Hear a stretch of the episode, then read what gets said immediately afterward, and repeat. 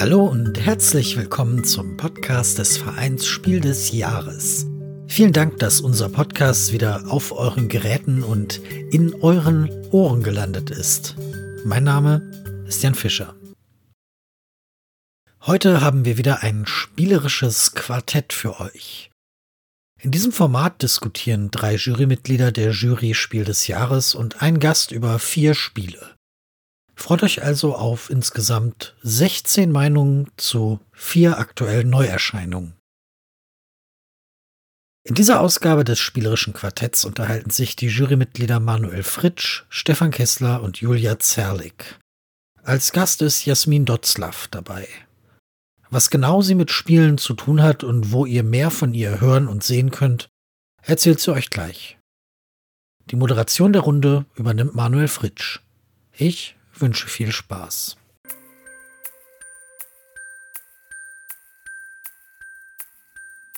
Ja, vielen Dank, Jan. Mein Name ist Manuel Fritsch. Herzlich willkommen zu einer neuen Folge hier beim Spiel des Jahres Podcast mit wunderbaren MitstreiterInnen und einer wunderbaren Gästin. Schönen guten Morgen, Jasmin, unser Gast heute. Hallo. Und natürlich auch Julia und Steff. Schönen guten Morgen. Guten Morgen. Hallo. Dieses Guten Morgen kriege ich nicht raus. Also dieser Podcast kann natürlich zu jeder Uhrzeit gehört werden, aber ich werde immer Guten Morgen sagen. Das ist äh, fest in mir drin. Jasmin, stell dich doch unseren Hörer und Hörerinnen äh, vielleicht äh, mal ganz kurz vor, wer du bist und was du machst. Ja, ich bin Jasmin. Es ist eine Hälfte von der Brettspielerunde. Wir machen einen Blog zum Thema Brettspiele und auch einen Podcast und neuerdings sind wir auch auf Twitch unterwegs. Sehr schön. Unfleißige Spielerin. Und du hast natürlich, natürlich. auch ein Lieblingsspiel heute mitgebracht, denn äh, dieses Konzept, äh, das spielerische Quartett, wir werden uns heute über vier Spiele streiten, in Anführungszeichen, beziehungsweise darüber diskutieren, über ihre Vor- Züge und äh, vielleicht auch äh, kleine Macken. Und wir steigen ein mit einem Spiel Echos, die Tänzerin. Ein erster Teil aus einer Serie. Steff hat das heute mitgebracht. Ist bei Ravensburger erschienen und ein Spiel, was man wahrscheinlich auch gut alleine spielen kann, Steff. Aber es steht zumindest drauf ähm, auf der Packung, dass man das auch mit bis zu sechs Leuten spielen kann. Wobei auch da die Diskussion gleich entfachen wird, für wie viele Personen ist es denn am besten geeignet. Ist von den AutorInnen Matthew Dunstan und Dave Neal. Und ganz wichtig, darüber müssen wir auch reden, ab 14 Jahren erst empfohlen. Steff, nimm uns mit. Was ist Echos, die Tänzerin? Also erstmal ist es ein Spiel, da braucht man, glaube ich, gar nicht streiten. Das ist ein ganz tolles Spiel. Und es ist ein Geschichtsspiel und deswegen möchte ich erstmal was zur Geschichte an für sich sagen. Es geht darum, dass der Geist von einem jungen Mädchen in einem schottischen Landhaus spukt. Und wir sind von diesen Besitzern gerufen worden, um diesem Spuk eben ein Ende zu bereiten. Wir sind also quasi sowas wie die modernen Ghostbusters, aber dann vielleicht doch ein bisschen anders, denn wir setzen andere Mittel ein. Wir haben eine besondere Fähigkeit, denn wir können Gegenständen vor Ort, die bei irgendeiner Tragödie oder irgendeinem Ereignis da waren, Bruchstücke von so Geräuschen entlocken, die dann eben gerade abgespielt wurden. Also wenn da irgendwas passiert ist, haben die sowas aufgesogen. Und genau das sind diese Echos, die diesem Spiel auch diese Namen gibt. Das sind sowas wie Echos in die Vergangenheit. Und wie funktioniert das? Das ist eigentlich eine ganz kleine Packung. Da liegen 24 Objektkarten drin. Da sind lauter Gegenstände drauf abgebildet, auch wirklich sehr malerisch und sehr schön. Und die verraten meist auch schon irgendwas über die Geschichte. Also jetzt in unserem Fall bei der Tänzerin ist das eine zerbrochene Schallplatte oder so ein alter Steppschuh. Und dann können wir mit unserem Handy eine App runterladen und scannen diese Karten ein und können dann diesen kurzen Clips lauschen. Und die eigentliche Aufgabe, die dann uns bevorsteht, ist, diese Objektkarten in eine richtige Reihenfolge zu bringen. Und dann wird darüber eine Geschichte erzählt. Also wenn man das richtig anordnet, dann gibt es halt entsprechende Geräusche auch, dass wir es richtig gemacht haben. Es wird uns ein Teil von der Geschichte dann auch nochmal erweitert vorgelesen und nach und nach kriegt man immer mehr und mehr raus, was da eigentlich passiert ist und was da vorgefallen ist. Und ich mag das sehr gerne, weil das eine sehr schöne Atmosphäre erzeugt. Also am Tisch lauscht man so gemeinsam, hat die Karten vor sich ausliegen. Und das finde ich auch ganz wichtig, dass die Karten ausliegen, denn das macht das spielerische Element aus, dass man sie so anordnen kann. Und jeder das irgendwie die Hand nehmen kann und sagt, das gehört dann dahin, das gehört zu diesem Kapitel und das ergibt auch da am meisten Sinn. Und da sind auch einige Twists drin. Also es ist nicht alles so, wie es vielleicht am Anfang scheint. Trotzdem sind das ganz klar Kurzgeschichten. Also das ist jetzt nicht eine ganz, ganz lange Partie, die man spielt, sondern ich finde, die haben da sehr gut das getroffen, dass man eine schöne Geschichte erzählt bekommt, die aber auch nicht ausufernd ist. Also das, das glaube ich, dieser Balanceakt ganz gut gelungen. Ich mag es daran, daran, dass es auch eine sehr erwachsene Geschichte ist. Also das haben wir, hast du gerade schon gesagt, ab 14 Jahren. Das ist auch auf jeden Fall berechtigt. Denn es ist schon ein bisschen auch so ein Downer. Also ich habe dann gemerkt, das ist eine sehr melancholische Geschichte, die zwar jetzt mhm. schon auch so ein bittersüßes Ende eigentlich hat, aber schon auch ganz klar jetzt nichts für Kinder ist, sondern das muss man auch schon in der richtigen, in Anführungszeichen, erwachseneren Runde spielen bei den Themen, die da drin vorkommen.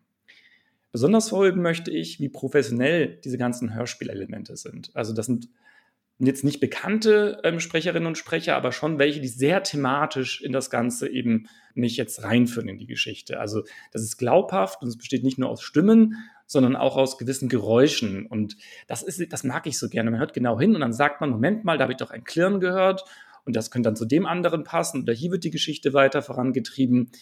Alle saßen immer so ganz gespannt am Tisch und ähm, ja, und haben dazugehört. Und ich finde das toll und möchte es besonders loben, dass man mit so wenig Mitteln eigentlich so eine atmosphärische Stimmung erzeugen konnte. Jasmin, also was der Steff mir jetzt da gerade erzählt, dann können wir uns auch eine Drei-Fragezeichen-Kassette äh, nehmen und alle hören gemeinsam zu. Wenn ich einen Brettspielabend machen will, dann stelle ich jetzt dir die Frage, war das bei euch auch so ein Erfolg oder ist das überhaupt noch wirklich ein Brettspiel? Also ich muss wirklich sagen, mir hat das auch sehr, sehr gut gefallen. Ich meine, wir spielen sehr viel Rätselspiele und Escape-Spiele, wie auch der Steff und meinem Jan, also der anderen Hälfte der Brettspielerunde dem hängt es teilweise schon zum Hals raus. Und da ist das wirklich mal eine Neuerung gewesen, was, was eben nicht nach Schema F funktioniert. Klar, man sitzt dann zusammen, aber wenn man jetzt erwartet, dass man einen actionreichen Brettspielabend hat, das ist es halt nicht. Es ist wirklich dieses gespannte am Tisch sitzen. Äh, man ist nicht sehr aktiv, das muss man ganz klar sagen. Also es wird eben viel gescannt und dann hört man zu. Und danach gibt es Gehörte eben diesen Anlass zur Diskussion und dann schiebt man ein bisschen Karten rum, aber dann muss man wieder scannen. Und wenn man dann irgendwie was hört, ah, das passt vielleicht doch nicht ganz zusammen, muss man die Karten wieder mehrfach scannen. Auch teilweise wirst du Karten zwei, dreimal oder sogar öfter scannen, weil man dann vielleicht sagt, ah, die passen vom Hintergrund zusammen.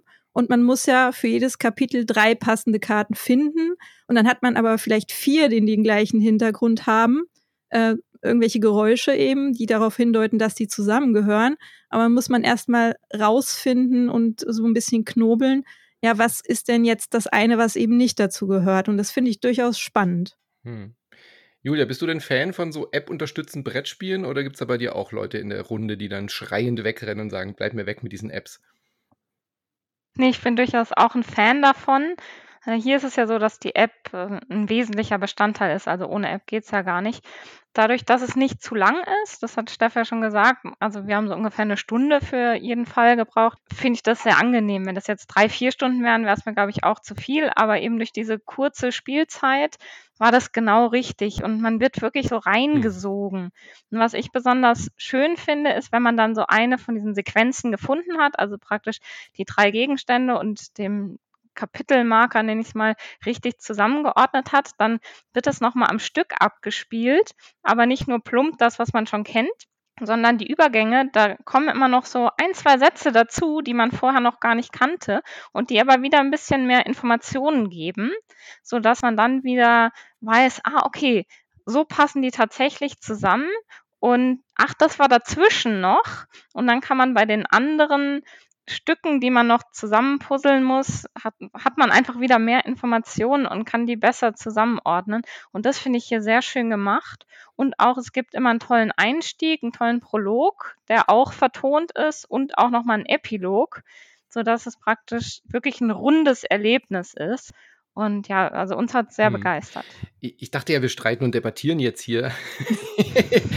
ich kann mich da leider auch ein bisschen einreihen, aber ich möchte jetzt trotzdem mal was Negatives sagen, nämlich ich hatte tatsächlich ein bisschen mehr die Hoffnung, dass es mehr zu rätseln und zu knobeln gibt. Also es ist schon ein sehr es ist nicht linear, das wäre der falsche Ausdruck, denn die Geschichte ist ja so auseinandergerupft. Also man kann sich das wirklich wie so ein Kabelsalat vorstellen. Die angesprochene drei Fragezeichen Kassette hätte jemand mit der Schere auseinandergeschnitten und wir hören immer nur einzelne Stückchen und müssen die dann mit Tesa wieder zusammenkleben. Das ist aber eigentlich ja die Aufgabe. Also herauszufinden, in welcher Reihenfolge diese Hörstückchen anzuordnen sind. Das ist das eigentliche Rätsel. Wobei bei der Tänzerin, das ist ja der erste Teil, insgesamt hatten, hatten wir jetzt ja schon drei Teile auch äh, gespielt, also drei Teile sind auf dem Markt erschienen in dieser, in dieser Reihe. Und äh, da hat mir das bei der Tänzerin noch am besten gefallen. Der ist am übersichtlichsten, der hat eine klare Geschichte, der hat äh, zwei sehr abgetrennte Protagonistinnen, die man klar zuordnen kann. Ich habe mich da bei den anderen beiden Fällen schon ein bisschen schwerer getan. Es war schwieriger reinzukommen und die haben mir auch nicht mehr ganz so gut gefallen. Also wir reden ja heute über die Tänzerin, die fand ich gut, aber danach war, nach dieser ersten Stunde, nach diesem ersten Wow-Erlebnis, was ich durchaus hatte, war das dann auch so ein bisschen durch, das Thema. Also ich hatte nicht mehr so große Lust, dann die weiteren Fälle oder weitere Spiele in dieser Reihe zu spielen. Wie ging es denn euch da? Ich hatte durchaus große Lust, die anderen Fälle auszuprobieren. Und die sind halt sehr unterschiedlich von der Geschichte. Also ich kann mir schon vorstellen, dass manche die Tänzerin vielleicht nicht so anspricht, weil es eben so melancholisch ist und weil man vielleicht auch so mit dem Thema Tanzen nicht so viel anfangen kann. Und dann hat man eben zwei, bisher zwei weitere Geschichten, die einfach komplett andere Settings haben. Ich finde das schön, dass sie eben nicht alle in die gleiche Richtung gehen, sondern so sehr unterschiedlich sind. Und wir kamen mit allen drei eigentlich gleich gut zurecht. Steffi, was bei euch?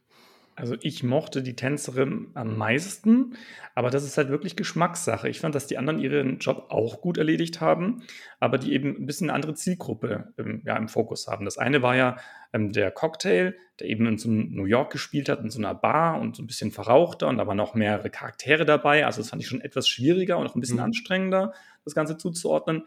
Aber auch da fand ich das eine sehr stimmige und passende Geschichte, die mich auch so weit interessiert hat, dass ich das bis zum Ende gespielt habe und dann auch gut abgenickt habe.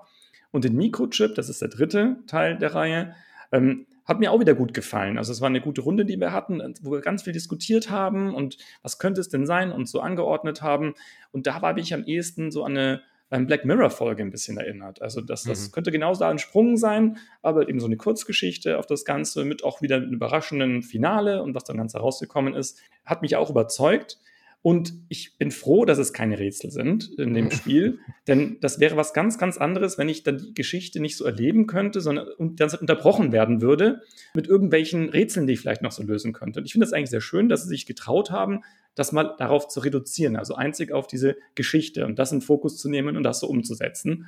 Aber es richtet sich ganz klar auch an Leute, die jetzt so Hörspiel interessiert sind oder das eben auch akzeptieren, dass es sowas ist. Also wenn man davon eher an so ein Exit erwartet, das mhm. ist es eben deutlich nicht. Und das finde ich auch gut, dass es sich davon abgrenzt.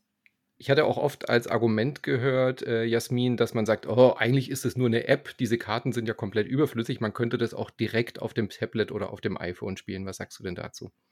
Dann ist es ja kein Spiel mehr, wie wir jetzt darüber reden. Dann, also natürlich würde das funktionieren, aber das ist ja das eigentliche Brettspiel und Schiebeelement, so das haptische, dass du eben diese Karten noch hast und auf dem Spieltisch dann physisch auch anordnest, ist halt dieses spielerische Element da mhm. dran. Mhm. Ansonsten, wie du sagst, könnte man sich auch eine App auf dem Handy und das dann solo alleine machen. Es ist ja. ja auch, dass dann man eben zusammen daran spielt geht ja eigentlich nur über diese Karten, weil es kommt ja eigentlich heute wenig vor, dass man so ein App-Spiel auf dem Handy mit mehreren Personen erlebt. Da stimme ich absolut zu. Ich habe das auch gebraucht. Ich fand es auch gut. Ich habe das auch genossen, das als Gruppe dann so wirklich anfassen zu können und sich da zu sagen, ah, das gehört bestimmt zu dem und da wissen wir noch nicht genau. Lass uns das mal darüber legen zu, zu dem Kapitel und dann hin und her zu schieben und auch wirklich dieses Gefühl zu haben, jetzt eine gemeinsame ähm, ja, Detektivarbeit oder diese Geschichte aufzudröseln. Und was mir gut gefallen hat, ist auch, dass die App-Unterstützung zwar elementar ist, sie aber nicht nur eine Person beschäftigt. Also es gibt viele Spiele, die wir in der Vergangenheit gesehen haben, wo man äh, mit der App irgendwas scannen muss oder so weiter und irgendwelche Tasten bedienen muss, wo dann immer eine Person am Tisch das machen kann und die anderen sehen es nicht richtig. Die Lichtverhältnisse, die Sitzpositionen stimmen nicht und auf der App ist jemand beschäftigt und die anderen schalten mental ab. Und das kann ja hier nicht passieren, weil man nur den Scan-Prozess hat, legt dann das Tablet, das Device in die Mitte des Tisches und dann hören alle gebannt zu. Und das finde ich ganz gut. Ähm, das ist für mich eine gute App-Unterstützung, dass es halt nur unterstützend ergänzend dient und nicht ähm, der, der Main-Fokus ist, ja, der Hauptfokus. Vielleicht eine Sache noch, ich finde, ähm, die haben diese Karten sehr groß gestaltet und das finde ich hier auch wirklich toll gemacht, weil oft hat man dann so kleine friemelige Karten und das ist hier nicht und die sind wirklich aus dicker Pappe bzw. dicken Papier, sodass man auch wirklich, wenn man das anhört, diesen Gegenstand anguckt und dann das schafft, es zu verknüpfen. Also die, dieses Gehörte mit dem Gegenstand, der da liegt, also dieser Karte, die da auf dem Tisch liegt. Und das macht es einem viel einfacher, dieses Puzzle, sage ich mal, zu lösen. Deswegen finde ich auch, äh, um die vorherige Frage nochmal aufzugreifen, dass es eben ganz wichtig ist, dass wir hier auch Material dabei haben und nicht nur die App. Sehr richtig, ja. Kurzer Hinweis, auf der Webseite von Ravensburger kann man schauen und die Apps sozusagen schon mal runterladen. Die kostet nichts, sie ist im App Store verfügbar, weil man dann ja das Spiel dazu braucht ähm, zum Scannen. Man sollte auf gute Lichtverhältnisse achten. Also ich habe eben auch schon gehört von Gruppen, die gesagt haben, oh, bei uns hat die, das, das Scannen nicht so gut funktioniert. Ähm, steht auf der Webseite auch, ab welchen Geräten das dann unterstützt wird. Wenn das gar nicht gehen sollte, ist so eine kleine Fallback-Lösung noch dabei. Auf den Karten sind Nummern aufgedruckt und dann kann man die Nummer in die App eingeben und dann kommt auch ähm, das Hörstück. Also auch da gibt es eine kleine Alternative dazu. Wunderbar. Gut, das war Echos, äh, die Tänzerin, der erste von drei Teilen bei Ravensburger erschienen hört man, glaube ich, klar raus, dass wir das alle empfehlen können. Dann kommen wir zu deinem Spiel, Jasmin. Äh, wenn ich jetzt nicht podcasten würde mit euch, dann würde ich jetzt, glaube ich, im Kino sitzen und äh, sehr gespannt darauf warten, was auf dem Wüstenplaneten vor sich geht. Und passend dazu gibt es ein aktuelles Spiel im Vertrieb von Asmodee bei äh, Direwolf erschienen, nämlich Dune Imperium vom Autor Paul Dennen. Ist zwar die offizielle Dune-Lizenz, hat aber nichts mit dem Kinofilm zu tun. Also ein eigenständiges Spiel im Dune-Universum auf dem Wüstenplanet. Und nimm uns mal mit auf die Reise äh, in die Wüste. Was machen wir bei Dune Imperium? Ja, zunächst muss ich schon mal sagen, ich war schon im Kino. Also ich habe den schon gesehen. Ähm, ich bin ein relativ großer Dune-Fan und habe den Roman äh, Dune von Frank Herbert auch gelesen, auf dem dessen Romanreihe eben dieses äh, Spiel basiert. Und ich muss dir ein bisschen widersprechen. Also es, es hat durchaus mit dem Kinofilm zu tun, weil die Illustrationen, die ich übrigens sehr schön finde, von Clay Brooks, Brett Nienburg und Nate Storm, basieren nämlich auf dem Film. Also sie sind ganz eindeutig zuordnenbar, sind aber keine Fotos aus dem Film, sondern wirklich äh, gezeichnet, was ich wirklich ganz toll finde. Also sie sind sehr atmosphärisch. Und man muss aber vorneweg sagen, nur wenn man Dune nicht kennt, kann man das Spiel trotzdem spielen. Also da findet man ganz viel wieder aus der Welt.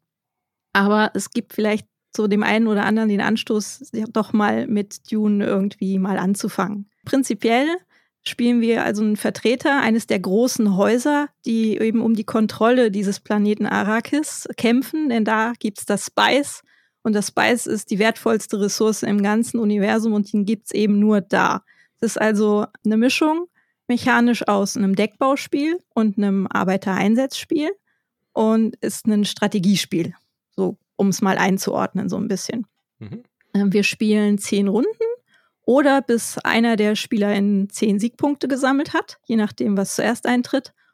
Und jeder bekommt so ein Anführertableau, wo man so einen Charakter aus dem Buch beziehungsweise aus dem Film spielt mit besonderen Fähigkeiten. Das ist also entweder zum Beispiel Paul Atreides oder Baron Hakon, um mal so ein paar Namen zu nennen. Und jeder hat ein identisches Startdeck aus zehn Karten, bekommt am Anfang zwei Agenten, das sind die Arbeiter, die man einsetzt, und noch ein paar Ressourcen. Und dann kann es eigentlich auch schon losgehen. Ähm, zu Beginn von jeder Runde wird eine Konfliktkarte aufgedeckt. Auf dem Planeten wird eben auch gekämpft und auf den Konfliktkarten erfährt man, worum es in der Runde eigentlich geht. Also es sind von ein paar Ressourcen, die man bekommen kann, bis zu zwei Siegpunkten, was wirklich viel ist. Gegen Ende der Partie wirklich kann das alles sein. Dann ähm, geht es auch in die Spielerzüge-Phase. Für die braucht man dann seine Karten. Zu Beginn von der Runde zieht man fünf Karten und das Interessante an den Karten ist, dass, man, dass sie mehrfach genutzt werden können. Zum einen braucht man sie eben, um seine Agenten auf dem Spielplan einsetzen zu können, weil alle Felder auf dem Spielplan sind mit Symbolen gekennzeichnet und die braucht man auch auf einer Karte, die man dann ausspielt, passend, um überhaupt auf einem Feld einsetzen zu können. Es gibt dann zum Beispiel Fraktionsfelder, dann gibt es ähm, verschiedene Fraktionen, zum Beispiel die Fremen, das ist die indigene Bevölkerung. Bei denen bekommt man zum Beispiel Wasser, was auf einem Wüstenplaneten halt auch eine sehr wertvolle Ressource ist. Es gibt noch die Bene Gesserit und die Raumfahrergilde und den Imperator. Und neben den Soforteffekten, die man da bekommen kann, die man für Ressourcen dann eintauscht, bekommt man gleichzeitig noch Einfluss. Das ist auch eine der Orte, wo man Punkte generieren kann. Auf dem Spielplan gibt es dann noch zum Beispiel die Wüste, da findet man eben das Spice, äh, um das es geht. Und auch einen Rat, in dem man dann zum Beispiel einen Arbeiter freischalten kann oder dauerhafte Punkte fürs Kaufen von Karten bekommt und noch ein paar andere Bereiche. Wichtig ist aber, ein paar von den Feldern erlauben es einem auch, Truppen in, einen Konfl in den Konflikt zu schicken. Diese Truppen, die werden dann entweder direkt in den Konflikt geschickt oder in eine Garnison entsendet. Und somit kriegt man diese Würfelchen, die jeder noch hat, überhaupt erstmal auf den Spielplan. Das ist nämlich gar nicht so einfach. Konflikt ist ein gutes Stichwort. Vielleicht äh, müssen wir da mal kurz reingehen, denn das ist wirklich schon das zentrale Element. Also Konflikte in Dune Imperium. Man muss schon eine Gruppe haben, die auch so ein bisschen äh, Bock drauf hat, äh, sich in den Krieg zu begeben, oder? Also das muss man definitiv dazu sagen, denn wie du schon gesagt hast, es ist zwar ein Arbeitereinsatzspiel und auch ein bisschen ein Deckbauspiel und damit kann man sicherlich viele Eurogamer an den Tisch locken, aber man muss schon sagen, es gibt halt äh, am Ende einer jeden Runde erstmal ordentlich auf die Mütze. Es gibt äh, äh, richtig Zoff auf diesem Wüstenplaneten. Ja, aber das Spannende daran finde ich eigentlich, dass man es sich teilweise aussuchen kann oder auch muss, weil man kann nicht alles machen, ob man sich diesem Kampf überhaupt stellt, ob einem diese Belohnung, die da in Aussicht gestellt wird, das überhaupt wert ist, jetzt seine Armeen dahin zu schicken oder das eben wann anders zu tun. Das finde ich sehr schön. Eben, du hast schon gesagt, man kann sich aussuchen, ob man in den Konflikt geht, denn es ist kein na, ich sage jetzt mal, es ist kein fieses Spiel, wo man einfach so überfallen werden kann. Ähm, Steff oder Julia, wer möchte antworten? Denn wenn man wirklich Krieg machen möchte, dann muss man sich auch entscheiden, Julia. Und das äh, war, habe ich in den Gruppen gemerkt, mit denen ich es gespielt habe, dass das vor allem geschätzt wurde, dass man selber entscheiden kann, ob man jetzt da in den Konflikt geht oder ob man vielleicht über andere Wege versucht, an die Siegpunkte zu kommen. Ja, und das also finde ich wirklich auch ein spannendes Element bei Dune, weil ähm, zum einen muss man natürlich gerade die richtigen Karten auf der Hand haben. Also manchmal würde man vielleicht gerne teilnehmen, aber hat jetzt gerade nicht die passenden Karten. Zum anderen passt einem vielleicht gerade die Belohnung nicht. Es gibt Spice, aber man hat schon ganz viel Spice oder Wer sowas. Nicht, genau. Und irgendwann weiß man ja auch, dass es hinten raus dann diese äh, Karten gibt, wo man zwei Punkte kriegt. Dann sagt man, okay, ich spare lieber erstmal Truppen an in der Garnison und ähm, wenn dann da diese zwei Punkte wirken, dann gehe ich voll äh, all in mhm. sozusagen und schicke alle Truppen in den Kampf, damit ich unbedingt diese zwei Punkte kriege. Aber es gibt ja auch noch ein paar andere Möglichkeiten, um Punkte zu machen. Es gibt nicht so viele, hauptsächlich über diese Allianzen, aber man kann auch darüber durchaus ja gut die Hälfte der Punkte machen.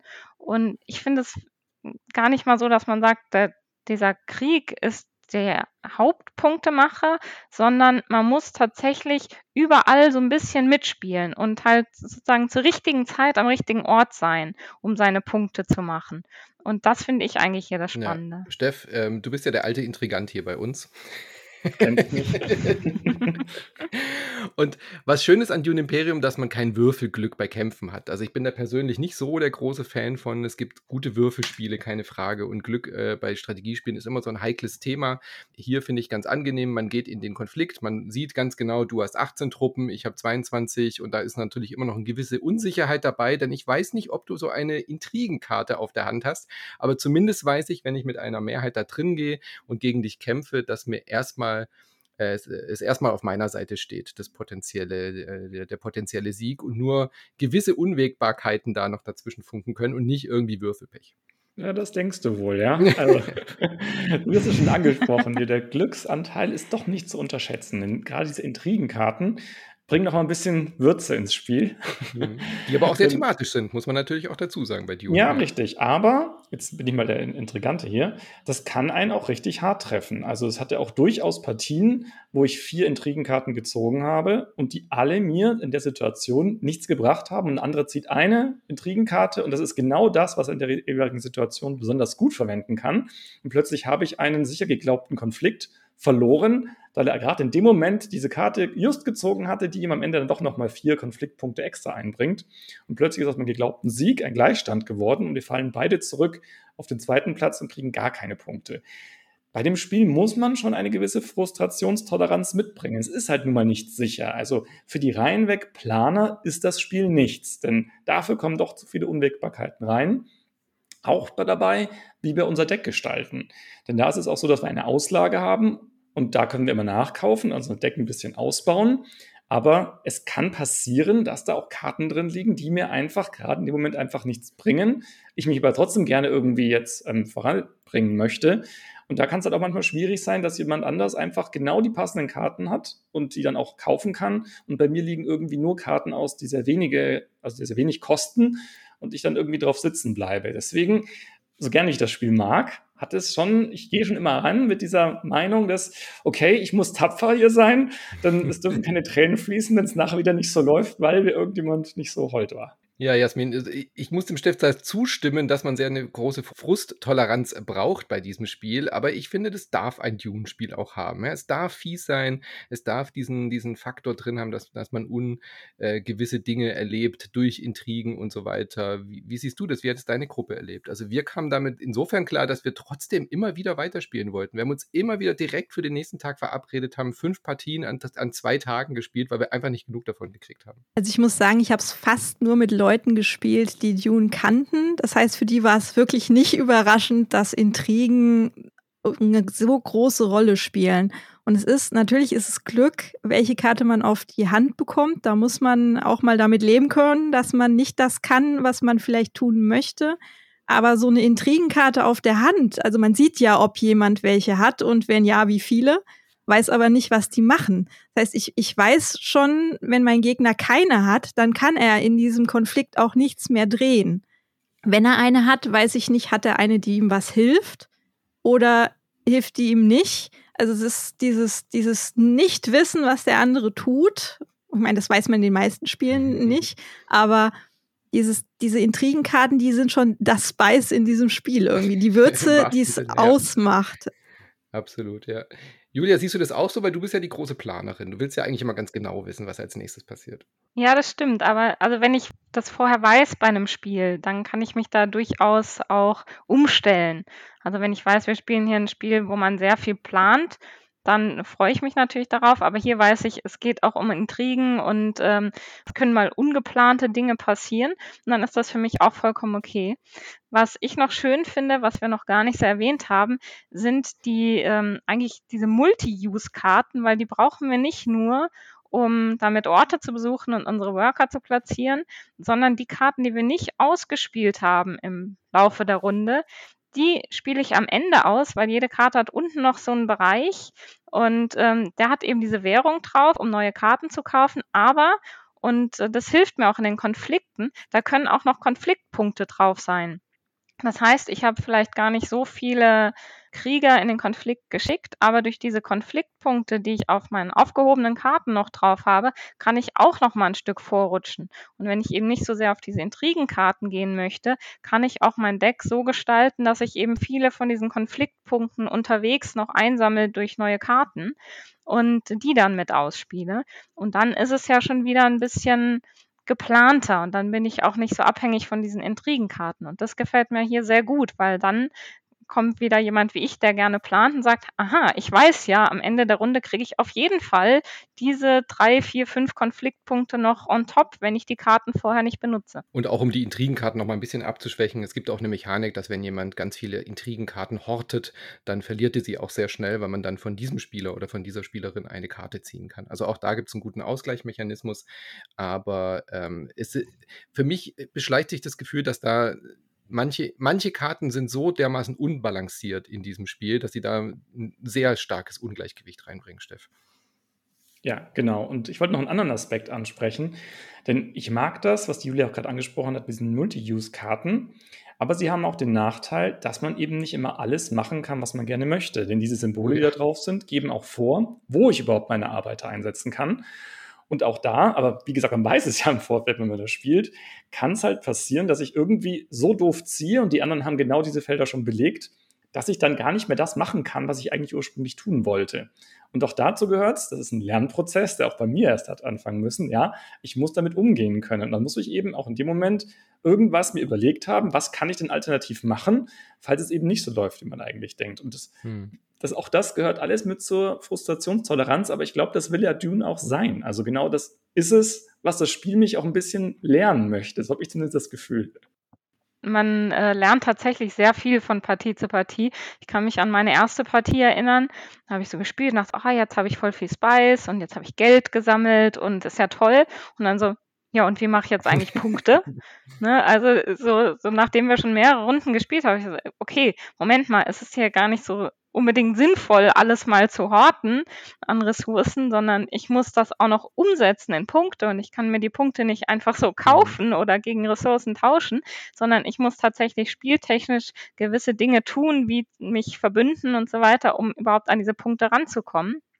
Und äh, das fand ich hier sehr spannend. Und wenn man das dann häufiger spielt, dann weiß man das natürlich und dann spielt man auch gleich ganz anders oder guckt ganz anders auf die Karten und welche Funktionen die haben oder auf, ähm, dass man zum Beispiel sich mit bestimmten Karten deckt, die alle zu einer Fraktion gehören, weil die sich gegenseitig dann stärker machen und sowas. Und das lernt man alles von Partie zu Partie. Und das finde ich hier auch schön, weil man nicht nach einer Partie oder nach zwei das Gefühl hat, ich habe alles gesehen.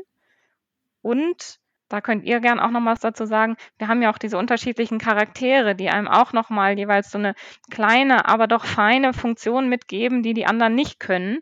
Und da habe ich auch die Erfahrung gemacht, dass die so ein bisschen einem so Hinweise geben, wie man die Partie gestalten kann, aber eben nicht zu sehr und trotzdem alle irgendwie gleich stark sind und ähm, ja so zum Ausprobieren einladen. Und das finde ich ja auch sehr schön. Ich finde auch, es macht es einem unheimlich leicht, in das Spiel reinzukommen, weil so viele Regeln gibt es eigentlich gar nicht. Aber wenn man dann ein paar Partien spielt, merkt man, dass es einfach kein einfaches Spiel ist, sondern dass man durch die äh, verzahnten Mechaniken unheimlich viel Varianz da drin hat es ist jeder Zug wichtig, den man macht. Zumindest hat man das Gefühl, dass es so ist. Es ist aber gleichzeitig jedes Mal ganz anders. Mhm. Ähm, in den ersten Partien hatten wir so das Gefühl, es ist unheimlich wichtig, diesen dritten Agenten zu bekommen. Aber später lernt man eigentlich, dass das nicht unbedingt sein muss. Also man kann auch ganz lange ohne diesen Arbeiter auskommen, äh, eigentlich eine Aktion sozusagen auf dem Feld weniger haben und trotzdem damit gut zurechtkommen, weil man vielleicht genau die zwei Karten immer nur auf der Hand hat, die man braucht und dafür dann am Ende mehr Karten übrig hat, die man eben in dieser Kaufphase oder in dieser Kampfphase dann hat und einsetzen kann. So ging es mir ganz genauso. Ich habe auch gedacht, dieser dritte äh, Arbeiter ist eigentlich elementar, aber wie du schon gesagt hast, man hat einfach mehr Karten auf der Hand. Also der Deckbau ist sowieso sehr viel wichtiger, weil man damit eben auch ähm, gut acht, darauf achten muss, die, die Icons auf der Hand zu haben. Also mir ist auch schon in Partien passiert, dass ich schnell irgendwie auch Karten entfernt habe, losgeworden bin und dann gemerkt habe, ich kann gar nicht mehr so spielen, wie ich eigentlich möchte, weil mir die Symbole fehlen.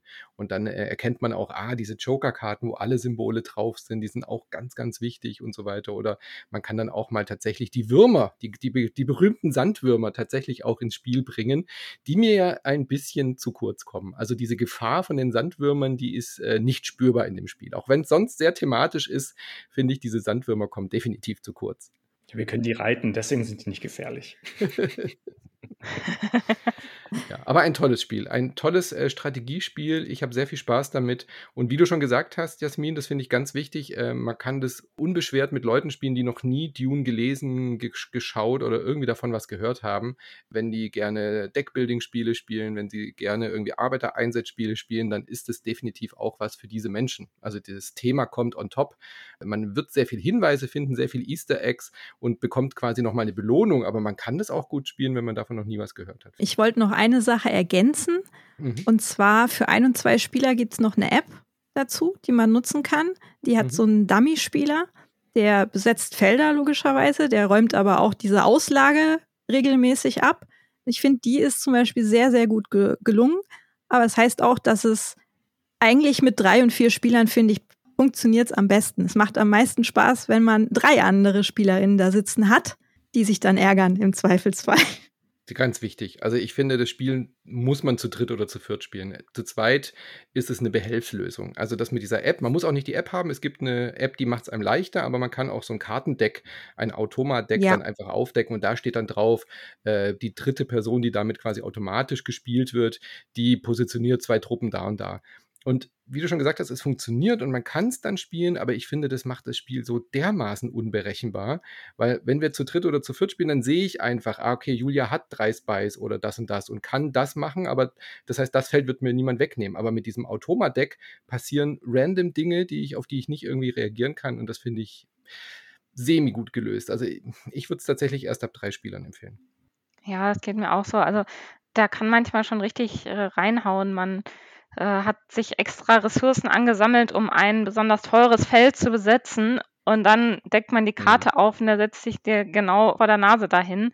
Und wie du schon sagtest, Manu, bei Mitspielern kann man erkennen, ah ja, der hat auch die Ressourcen und könnte das auch, dann weiß ich, okay, ich muss mich da vielleicht ein bisschen mehr beeilen.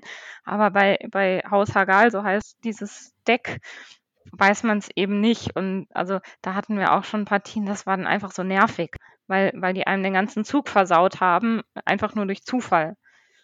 Also wir haben zu zweit eigentlich ganz gute Erfahrungen damit gemacht, muss ich sagen. Also wir hatten da nicht so ein Problem damit. Ja, es kommt immer drauf an, wie es ja. läuft und, und wie die halt aufgedeckt werden.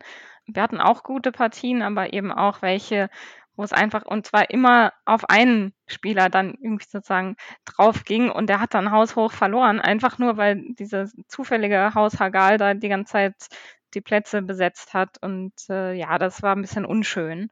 Und bei Mitspielern kann man wenigstens dann erahnen, was die so geplant haben. Es ist definitiv auch das schönere Erlebnis, ähm, echte Spielerinnen da sitzen zu haben.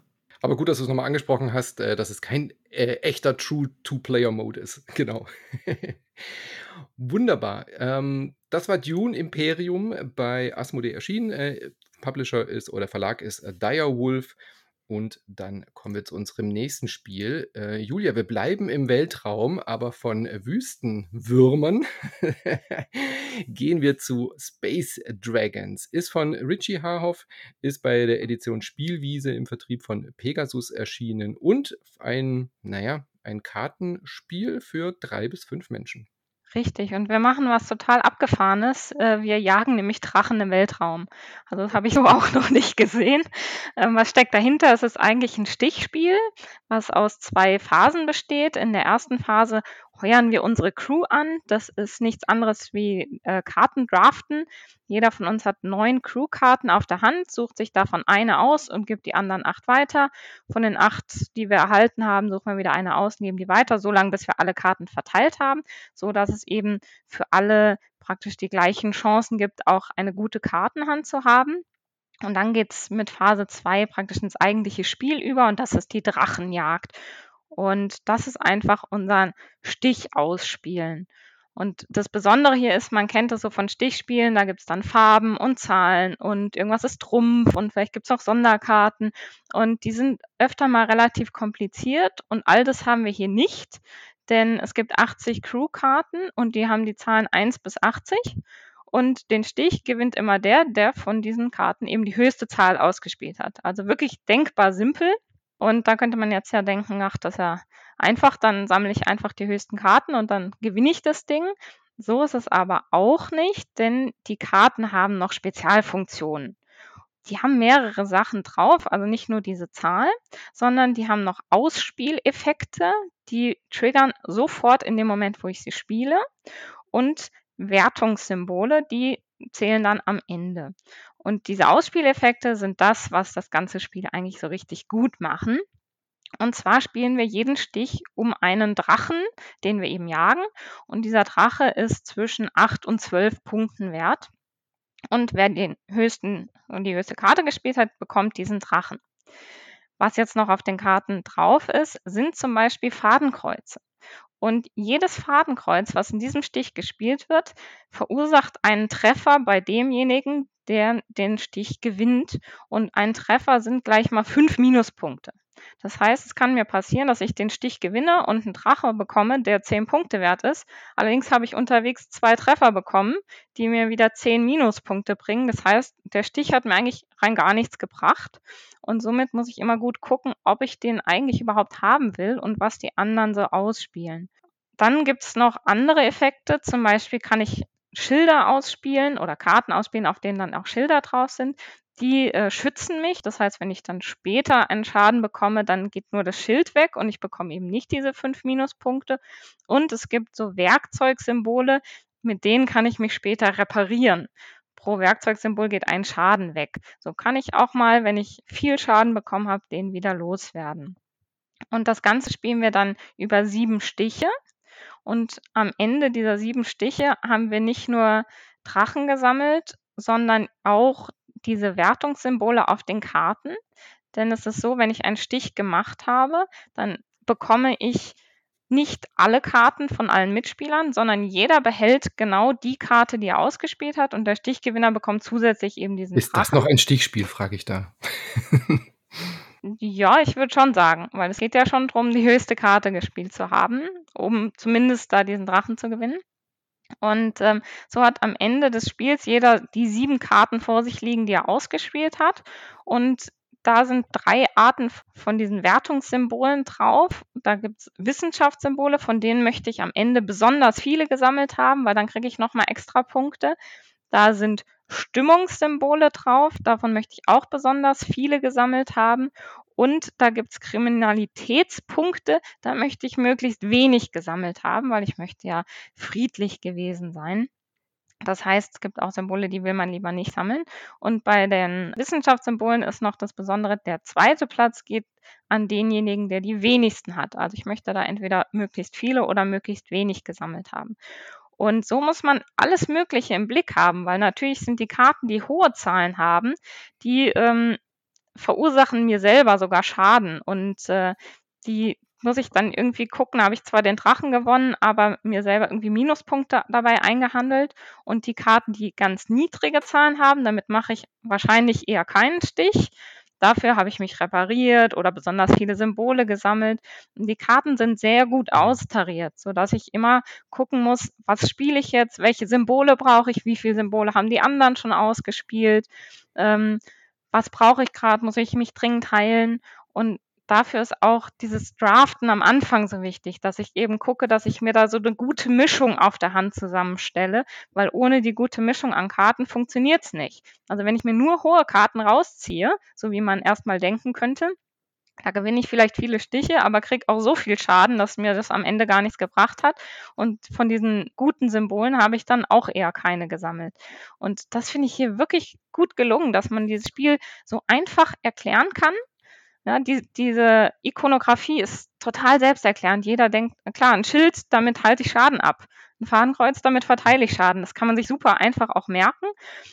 Am Anfang denkt man auch, ja, höchste Karte spielen, ganz klar. Aber diese kleinen Feinheiten, die kommen dann so im Laufe der Partie, sodass man merkt, oh, okay, ah, jetzt habe ich vielleicht doch am Anfang nicht so gut gedraftet, weil ich habe mir gar keine ähm, Werkzeuge rausgesucht oder äh, von dem einen Symbol habe ich überhaupt keine. Da komme ich gar nicht bei der Wertung dran. Da kann ich gar keine Punkte machen.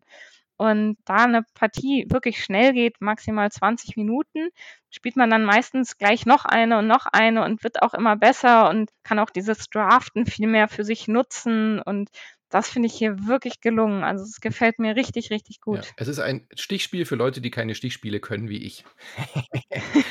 denn, denn, wie du schon gesagt hast, man muss die Stiche, man muss sich keine Farben merken, man muss nichts bedienen, sondern man schaut auf die Symbole und dann äh, spielt man die, freut sich, dass man äh, den Drachen hat und merkt dann, oh weia, jetzt ballern alle auf mich drauf. Also das ist so eine niedrige Einstiegshürde bei diesem Spiel und trotzdem hat man diese schönen kleinen Stichmechaniken drin, die aber dann angereichert werden durch diese interessanten Boni, wie eben diese Schutzschilde und solche Geschichten. Also das hat mir besonders gut gefallen, Jasmin, dass man eben so schnell so ein Kartenklopperspiel hat, aber ohne diese komplexen, stichtypischen Mechaniken wie Farbe runterspielen und solche Sachen. Also ich bin überhaupt kein Fan von Stichspielen, muss ich sagen. Und von daher finde ich das eigentlich ziemlich erfrischend, dass bis auf die höchste Zahl gewinnt, da nichts äh, dabei ist, was den Stich irgendwie beeinflusst, wer den bekommt. Ja. Ich finde aber, die erste Runde, die man spielt, die ist absolut eine Lernrunde, weil wie Julia gesagt hat, erst denkt man, man nimmt die hohen Zahlen und das war's. Ähm, wir hatten aber bei allen Mitspielern, die mitgespielt haben, diese, diesen Effekt, dass sie in der zweiten Runde dann eigentlich erst gemerkt haben, wie wichtig dieses Drafting ist und dass man eben auf alles achtet, was da möglich ist an Schilde haben, damit man eben die hohe Karte spielen kann. Später, also erst das Schild, dann den Schaden nehmen und ich finde es auch interessant, dass du eigentlich den Stich gar nicht so oft gewinnen willst, vielleicht. Es ist von Nachteil, wenn du den Stich eröffnen willst, äh, musst, weil du, ja, wenn, kannst keine hohe Karte spielen, weil wenn du als erstes eine hohe Karte spielst, wissen alle, du wirst den Stich wahrscheinlich gewinnen. Jetzt kann ich den Schaden auf dich umleiten. Und das finde ich so toll daran. Dieses, dieses Ineinandergreifen und überlegen, was spiele ich wann und in welcher Reihenfolge. Und es ist manchmal gar nicht so entscheidend, die hohen Karten zu haben oder oft nicht. Was mich aber, da wollte ich euch mal fragen, habt ihr mit der Rückseite der Wertungskarten mal gespielt? Weil eigentlich sind die ja nur die Invertierung von dem, was der positive Effekt ist, denkt man jetzt erstmal. Das denkt man, aber es spielt sich komplett anders. Alleine dadurch, dass es Minuspunkte bekommt, ist das Ganze etwas destruktiver und ich habe viel mehr nach den Symbolen geschaut, um zu gucken, ich will auf gar keinen Fall meine gut erworbenen Punkte jetzt daran noch verlieren. Und es war ein ganz großer Kampf plötzlich um diese ähm, Symbole, die es davor gar nicht so gegeben hat. Also das bringt eigentlich nochmal so eine andere Art Spiel rein. Ich fand das ganz interessant, dass es sich doch so umkehrt, obwohl es nur invertiert ist. Und ja, ich mag das Spiel auch gerne, vor allem die Kontrolle, die ich darüber habe. Das Spiel tut eigentlich alles, mir ein typisches Stichspiel kontrollierbarer zu machen. Ihr müsst euch vorstellen, im normalen Stichspiel kriege ich einfach Karten und damit habe ich irgendwie ja umzugehen. Und hier ist aber so, erstmal durch die Drafting-Phase habe ich eine Kontrolle, was ich überhaupt auf der Hand habe, aber eben auch, was ihr schon angesprochen habt, das spätere Spielen. Ich habe immer dieses Gefühl, ich spiele nicht irgendwas aus und plötzlich werde ich bestraft von allen Seiten, konnte überhaupt nichts dafür. Nee, ich habe ja selber entschieden, okay, ich bin mit einer hohen Karte rausgekommen. Oder ich habe hinten die Überlegung gehabt, nehme ich diesen einen Schuss, der auf mich jetzt gezielt wird, oder mache ich es doch was anderes? Also ich hatte viel, viel mehr das Gefühl, was steuern zu können und eben diese Kontrolle drüber zu haben. Und das, das mag ich sehr an dem Spiel. Also dieses Gefühl, ich, ich kann was ändern, ich kann was, was tun und ich da muss eben nicht einfach nur zugeben oder irgendwas hinlegen, was mir vorgegeben wird definitiv dieses Kontrollelement finde ich total schön, wie Julia auch schon gesagt hat und äh, du auch, Jasmin. Nach der ersten Partie kapiert man überhaupt erst, warum man draftet. Am Anfang habe ich gedacht so, hä, wozu draftet man bei diesem Spiel? Das macht doch, und dann nach den zweiten, dritten Partien so, ja, okay, logisch. Weil wenn man jetzt beispielsweise, man spielt zu dritt, man zieht äh, die ersten drei Karten, dann hat man ja schon mal einen groben Überblick, welche Crewmitglieder und äh, Aliens da überhaupt mitspielen. Das heißt, man, man hat nie alle Karten im Deck. Das heißt, man sieht und man erkennt dann auch mit ein bisschen Übung, okay, es gibt fast keine Schutzschilde. Also sind die Karten deutlich wertvoller. Es gibt aber sehr viel hohe Attackkarten. Also hole ich mir jetzt sicher diese Verteidigungskarten. Oder man merkt, oh Gott, es sind fast gar keine Wissenschaftssymbole drin. So und so viele Symbole gibt es ganz viele. Die will man auf gar keinen Fall. Also das ist bei jeder Partie auch anders. Und gerade wenn man dann mehrere Runden nacheinander spielt, dann kommt dann noch diese naja, diese Metaebene, diese schöne beim Drafting mit rein, dass man dann eben auch antizipiert, okay, vielleicht kriege ich da noch eine Karte mehr und hier noch. Und ähm, um deine Frage auch zu beantworten, wir machen das jetzt immer so zufällig. Also wir lassen diese Punktewertungskarten dann immer zufällig äh, fallen, sodass dann wirklich auch jede Partie ähm, gemischt ist mit A- und B-Seite. Und das macht es sehr interessant, wie Steff auch schon gesagt hat, weil dann die Symbole in jeder Partie auch eine völlig andere Bedeutung haben. Ja, von, von der Gewichtung, gerade die Minuspunkte machen sehr viel aus. Da komme ich aber auch zu einem kleinen Minuspunkt oder ein kleinen, kleines Manko an dem Spiel dass es am Anfang sich super schnell spielt und dann aber in den letzten zwei, drei Runden nervt es mich zunehmend, dass man immer wieder so aufsteht, sich über den Tisch lehnt, um zu gucken, wie viele Symbole jeder hat oder jede Mitspielerin. Also das finde ich so ein bisschen nervig, weil die Symbole sind dann doch relativ klein auf den Karten, wenn man den großen Tisch hat, mit vielen Leuten spielt. Man muss dann einfach auch zählen oder, oder man, man fragt dann, wie viel hast du nochmal? Wie viele Wissenschaftssymbole? Ah, fünf. Ah, okay, wenn ich jetzt die Karte spiele, dann habe ich sieben. Aber äh, Julia, wie viel hast du nochmal? Äh, äh. So, und dann, dann verzögert sich das Spiel so. Also dadurch, dass das alles offen liegt, diese Information, unterbricht es diesen Spielfluss. Da hätte ich es fast vielleicht ein bisschen besser gefunden, wenn es eine geheime Information wäre, wer wie viele Symbole hat. Wobei dann wieder Leute bevorteilt wären, die dann mitzählen können. Also ich bin da auch nicht ganz schlüssig, aber das ist so ein kleiner Nachteil, dass die letzten zwei, drei Runden dann so ein bisschen zäher werden. Ganz kleines Jammern auf hohem Niveau. Ja, aber ich finde das gar nicht so schlimm, weil es ja was ist, was alle betrifft. Also das, da passiert ja relativ viel gleichzeitig. Wir spielen zwar nacheinander die Karten, aber dieses Zählen, wer hat wie viel, das betrifft alle. Das heißt, wenn jeder einmal kurz sagt, wie viel er gerade hat, dann haben alle diese Informationen wieder und dann kann es auch flüssig weitergehen. Und es ist nicht so, dass ich sage, ja, ist mir egal, wie viele Symbole du hast, weil mich betrifft es nicht. So ist es ja nicht. Und deswegen finde ich das ganz gut. Und was ich dazu auch noch gut finde, was ich noch gar nicht erwähnt habe, wir, wir draften ja neun Karten, aber es sind sieben Stiche. Und oft ist es ja bei Stichspielen so, dass beim am Ende muss man sich dann zwischen zwei entscheiden und der letzte Stich, da legt einfach nur noch jeder seine übrig gebliebene Karte auf den Tisch. Und dann ist es fast schon Glück, was da jetzt noch übrig ist und wer den Stich macht. Und hier ist es eben nicht so, weil man hat für den letzten Stich trotzdem noch drei Karten zur Auswahl. Und ähm, das finde ich eben, das ist, ja vorhin von Kontrolle gesprochen und das bestätigt das nur nochmal, dass man auch sogar über den letzten Stich nochmal wenigstens ein bisschen Kontrolle hat. Und das finde ich passt hier auch sehr gut dazu, dass man eben ein paar mehr Karten hat, als man eigentlich ausspielt.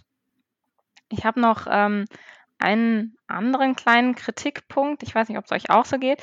Ähm, ich finde grundsätzlich gut, dass diese Karten also ich habe ja gesagt, man kriegt Minuspunkte und man sammelt Schilde und so. Das sind hier keine Marker, sondern man benutzt dafür die Rückseite der Karten. Also auf den übrig gebliebenen Drachenkarten, die gerade nicht mitspielen, hat jeder so ein praktisch so ein Raumschiff, was da drauf ist. Und da ist links und rechts einmal die Seite für Schilde und die Seite für Schaden. Und die Rückseite von diesen Crew-Karten, die haben eben links so ein kleines Schild drauf und rechts so ein, so ein Schadenssymbol drauf. Und man legt die praktisch unter dieses Raumschiff und lässt die dann entweder links oder rechts rausgucken, sodass man dann eben sieht, ob man jetzt Schaden oder Schilde hat.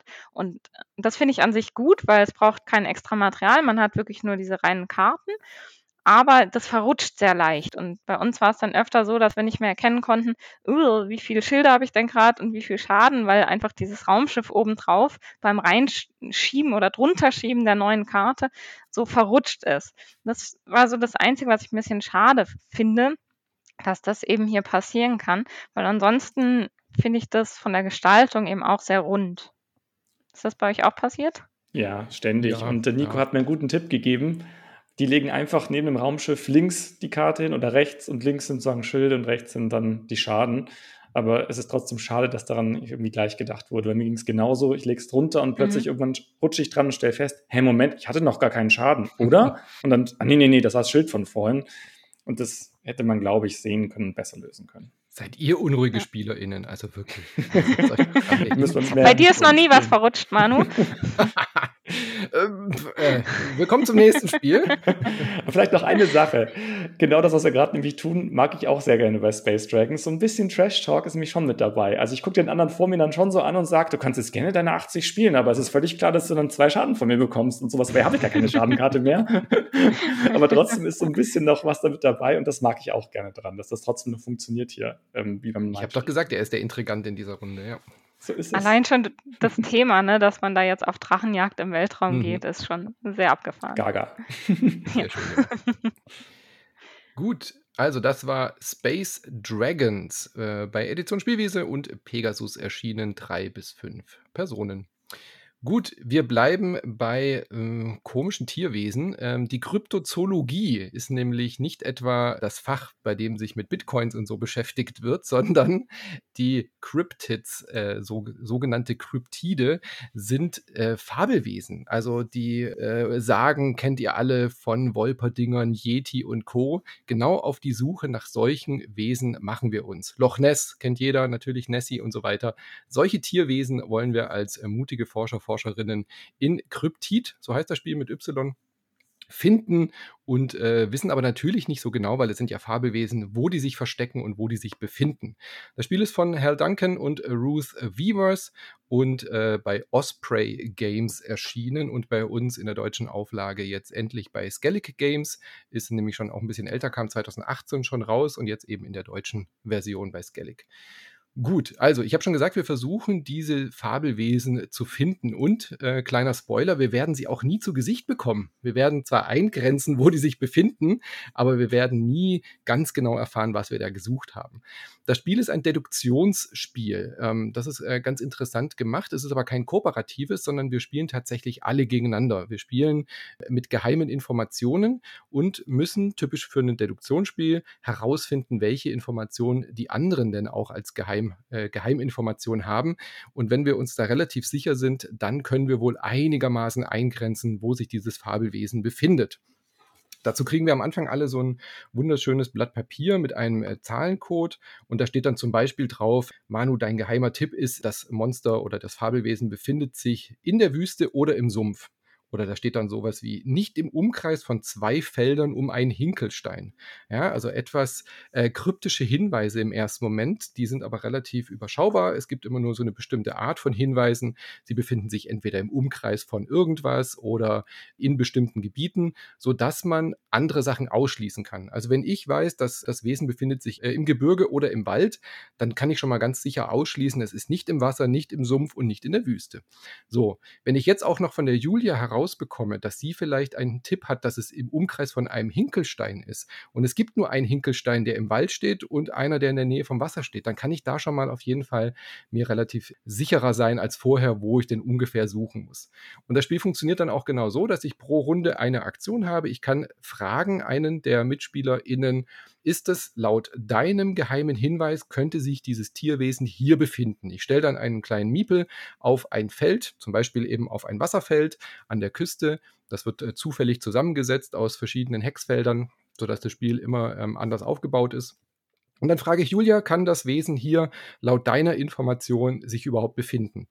Und Julia Nö. muss dann wahrheitsgemäß antworten, ja oder nein. Also Natürlich das ist nicht. Grundbedingung in diesem Spiel. Sucht euch ehrliche MitspielerInnen. Ansonsten ist das Spiel kaputt. Ja, das geht einfach nicht.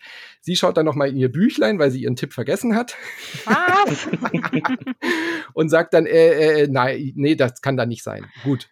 Dadurch, dass sie mir keine Information preisgegeben hat, muss ich jetzt ihr auch eine Information preisgeben, weil ich eben nicht richtig getroffen habe. Und dann muss ich auch ein Steinchen irgendwo hinlegen, was dann zu meiner Information passt, sodass sie und alle anderen MitspielerInnen auch einen Hinweis bekommen haben. Und das ist eigentlich auch schon das ganze Spiel. Ähm, und dadurch werden immer mehr Felder abgedeckt mit den farbigen Steinchen, die wir haben, sodass man sich irgendwann, wenn man clever ist wie der Steff, also ich kriege es immer fast nie hin, aber wenn man so clever ist und so schlau wie der Steff, dann kann man irgendwann draus schließen, das muss Manus Tipp sein. Manus Steinchen liegen immer in, im Sumpfgebiet und immer im Wald, also kann ich wohl auch ausschließen, dass es sich da wohl befindet. Und zusammen mit meinem Hinweis und äh, den anderen Hinweisen kann ich jetzt vermuten, wo das Wesen ist und frage jetzt ganz gezielt. Und äh, Steff schickt dann einen Tipp ab und sagt, ist das hier? Ich frage jetzt alle, ich möchte jetzt genau hier nach diesem Tierwesen suchen und dann müssen wir reihum beantworten und wenn alle mit Ja antworten, dann ist das Rätsel gelöst und Steff geht als Sieger vom Platz. Ist jetzt ein bisschen unrealistisches Beispiel, ich Was? weiß. Aber, so, aber so funktioniert das äh, Spiel. Ja. Jasmin, habe ich irgendwas vergessen? Äh, vergessen hast du nichts. Ähm, aber du hast ja gesagt, die Spielerinnen müssen die Wahrheit mhm. sagen. Also man braucht ehrlich, ehrliche Spieler. Man braucht aber auch Spieler, die ihren Hinweis verstanden haben. das habe ich vorausgesetzt, Weil ja. Es, es macht, ne, ich finde es gar nicht so trivial. Ja weil in den ersten Runden so ist es sehr, sehr hilfreich, immer mal wieder doch in seinen Hinweis mhm. reinzugucken und genau zu überlegen, das, was ich da jetzt platziere, also ein Ja- oder Nein-Marker ist es ja im Prinzip, äh, stimmt das denn auch? Weil anders als in anderen Spielen, wenn ich es nicht ganz verstanden habe, schneide ich nicht selber schlecht ab, sondern das Spiel ist wirklich für alle kaputt. Irgendwann, kann, man versucht ja, durch die platzierten Steine wirklich die Rückschlüsse zu ziehen darauf, welchen Hinweis die anderen haben. Und wenn da ein Stein falsch liegt, dann zieht man eben die falschen Schlüsse. Und irgendwann hat man so viele Marker platziert und denkt sich, aber das kann jetzt gar nicht sein. Also das hatten wir zum Beispiel, ähm, wir hatten, uns sind die Marker ausgegangen und wir haben dann festgestellt, einer hat falsch platziert zwischendrin und deswegen hat es kein logisches Ende gegeben. Und anders kann es auch passieren, dass man irgendwann sagt, ja, das macht alles Sinn, aber dein Marker, der da liegt, bist du dir denn ganz sicher, dass der da richtig liegt? Das ist der Idealfall, ja.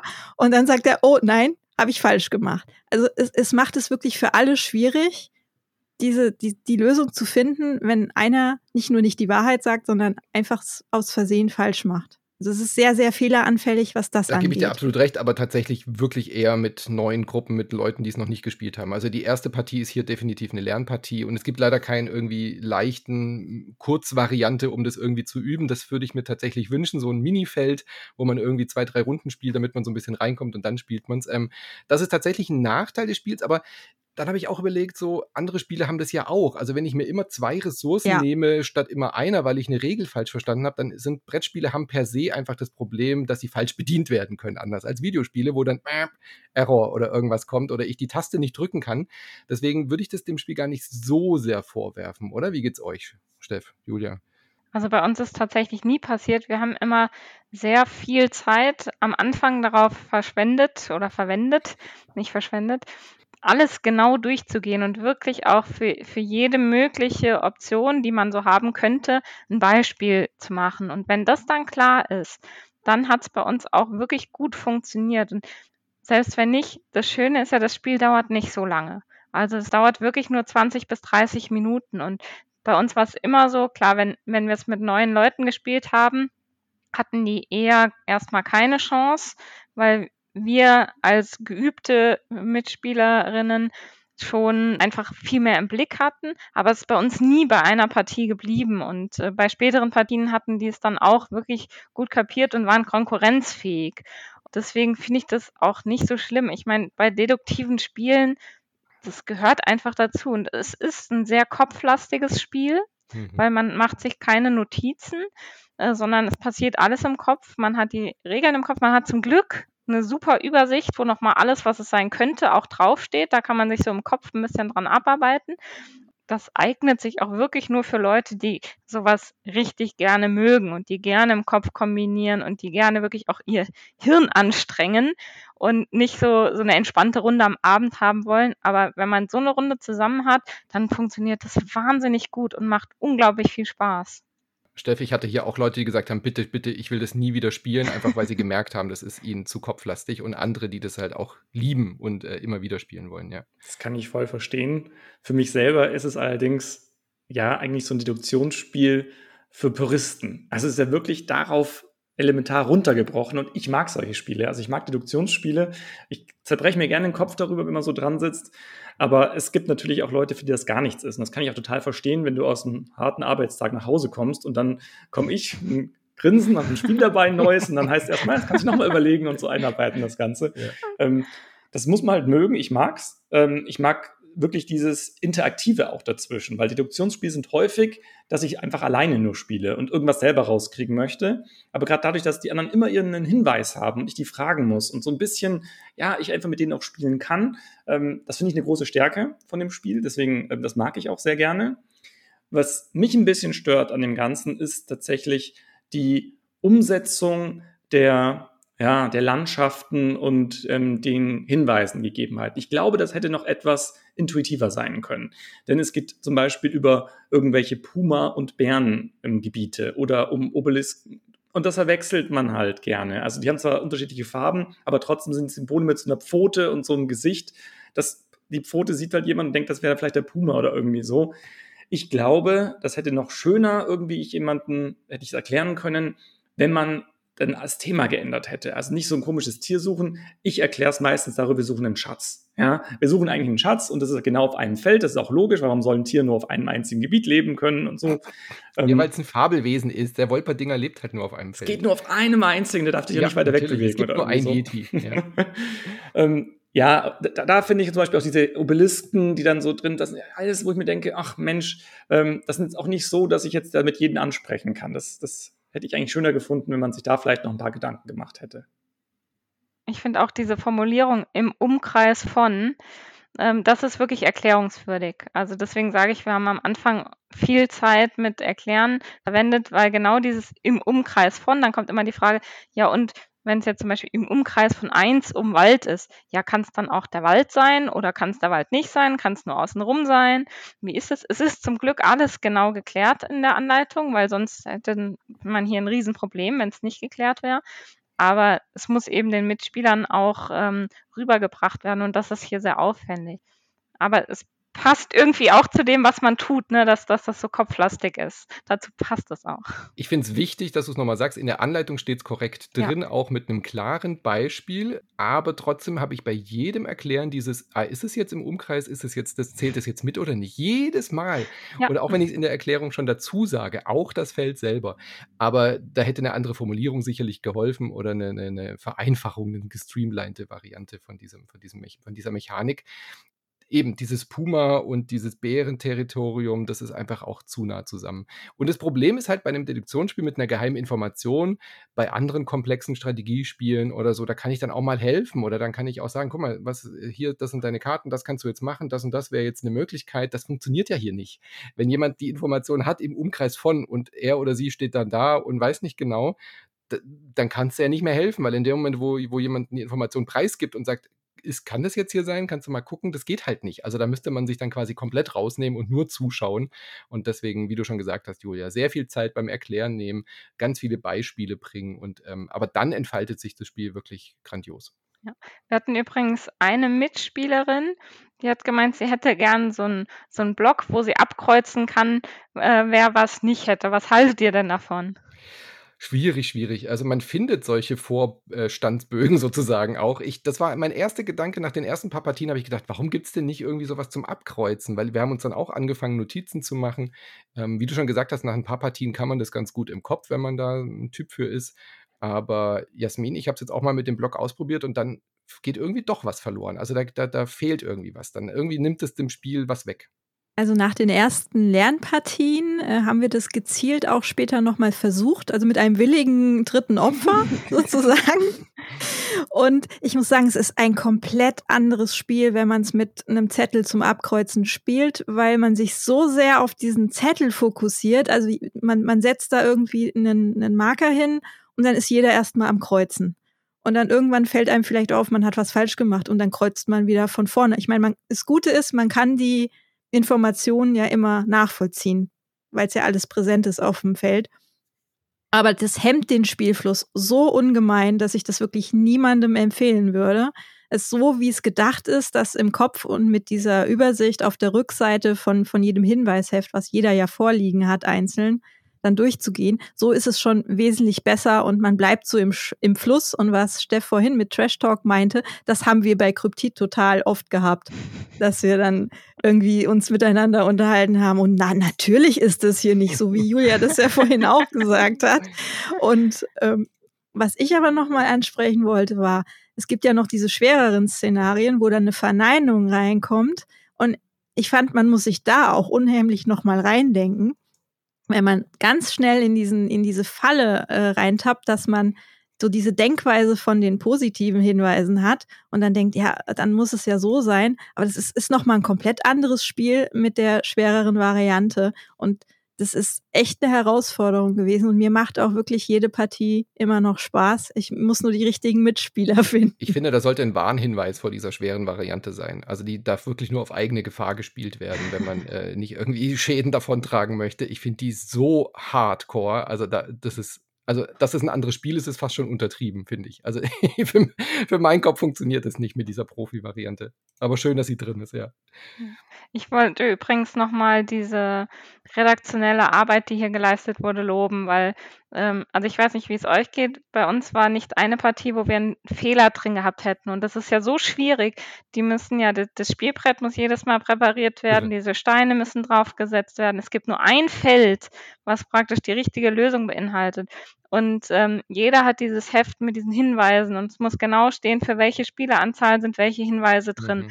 Und ähm, das funktioniert einwandfrei und das finde ich so schwierig. Da muss irgendein Algorithmus oder so extra entwickelt mhm. worden sein. Und das will ich wirklich nochmal loben, weil das ist so schwer. Ich kann mir nicht vorstellen, wie man sowas entwickeln kann, dass das so wahnsinnig gut funktioniert. Also ganz, ganz, ganz große Leistung von den Autoren und Redakteuren. Ich weiß nicht, wer genau ähm, jetzt da das alles überprüft und entwickelt hat, dass es so gut funktioniert. Wahrscheinlich haben die es alle zusammen gemacht, aber Wahnsinn. Ja. Steff, für dich als Mathematiker sicherlich auch faszinierend, oder? Es ist schon irre, dass man aus so einer Formel, die da irgendwie dahinter liegen muss, so ein tolles thematisches Spiel machen kann. Total. Und es gibt auch eine App, die das sozusagen schon berechnet. Also die ganzen Sachen eingespeist sind und dann kommt sowas raus und man kann das dann daheim selber so nachlegen. Ich mag es auch total gern, dass du genau durch diese Information, dass es nur ein einziges Feld sein kannst, auch schon wieder Rückschlüsse ziehen kannst. Denn manchmal ist es so, dass du dann feststellst, diese beiden sind eigentlich gleich. Das ist beides Wald und dann gäbe es ja zwei Felder, also kann derjenige das eigentlich gar nicht haben. Und das finde ich so erstaunlich, dass man so viel lernt auch währenddessen und so dann plötzlich feststellt, ah, ich kann noch mehr aus dem Spiel rausziehen und ähm, immer mehr weiter komme ich dem Ganzen. Und es ist schon ein Lernspiel in dem Sinne auch, dass ich natürlich einen Vorteil habe mit jemandem, der das ganz neu jetzt erlernt. Denn ich glaube, das erste Spiel ist ja auch wirklich nur Erlernen der Grammatik und was überhaupt ja. Sätze da überhaupt entstehen können. Es ist ein Logikspiel, ja. Und deswegen glaube ich, viel, viele Mathematiker und Mathematikerinnen so ein ähm, besonderes Spiel, aber nicht, nicht für jedermann. Ja, aber ein einziges Erlebnis, ja.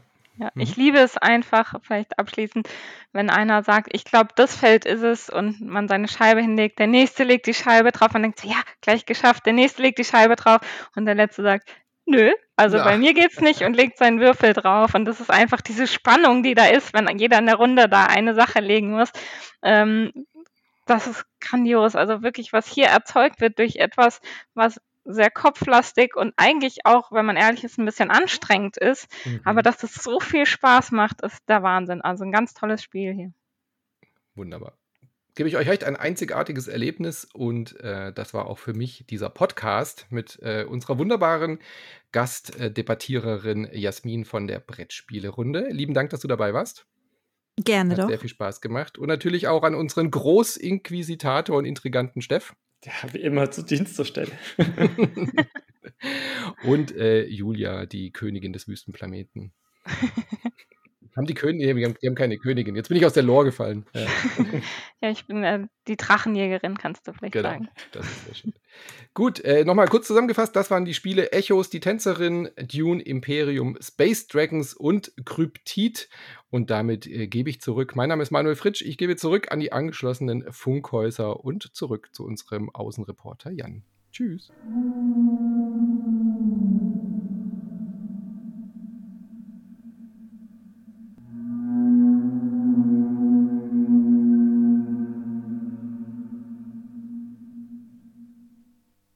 Ja, äh, willkommen zurück im Funkhaus. Vielen Dank von hier aus an Manuel Fritsch, Stefan Kessler und Julia Zerlik. Einen ganz besonderen Dank natürlich an Jasmin Dotzlaff. Ebenso, selbstverständlich, einen herzlichen Dank euch an den Geräten zu Hause oder unterwegs. Vielen Dank fürs Hören, wir hoffen, es hat euch gefallen. Dies war ein Podcast des Vereinsspiel des Jahres. Unser Titelsong stammt von Only Meath und heißt Light. Mein Name ist Jan Fischer. Ich hoffe, wir hören uns bald wieder. Bleibt gesund und selbstverständlich hört nicht auf zu spielen.